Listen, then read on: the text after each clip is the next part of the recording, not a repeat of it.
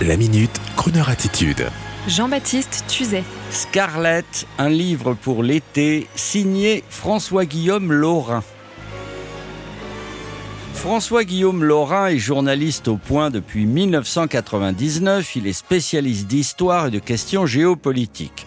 Auteur d'une dizaine de romans et d'enquêtes, ses romans vous emportent et sa grande connaissance du passé nous entraîne volontiers dans de formidables aventures humaines qui nous font oublier le ridicule d'aujourd'hui.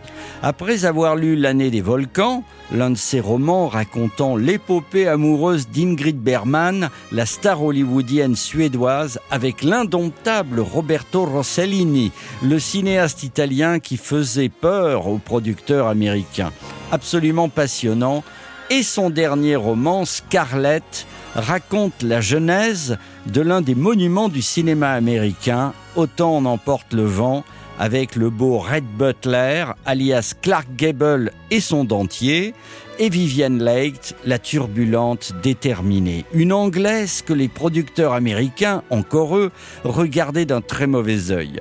Et surtout, Hattie McDaniel, la maman noire inoubliable, qui en 1939 avait beaucoup à faire pour sortir des rôles stéréotypés de femmes de chambre ou de gouvernantes au service des riches blancs.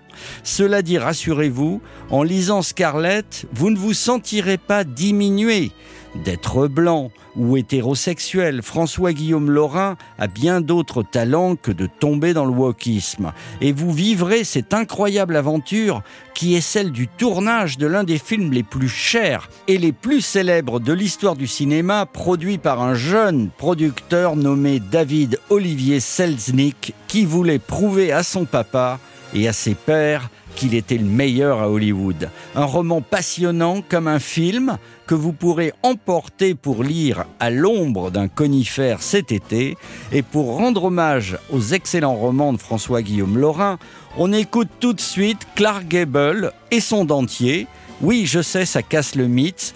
À l'époque, les implants n'existaient pas. On écoute Clark et sa moustache, voilà, c'est mieux, chanter un standard pour les besoins du film Idiot's Delight, également tourné en 1939 avec Norma Scherer pour lui donner la réplique. Ne m'en veuillez pas, mesdames, je sais ce que vous allez dire avec cette histoire de dentier, n'en parlons plus.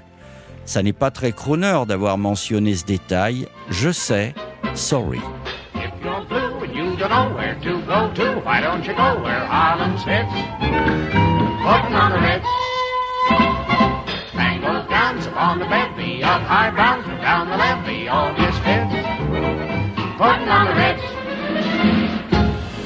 Retrouvez la Minute Crooner Attitude de Jean-Baptiste Tuzet en podcast sur le crooner.fr.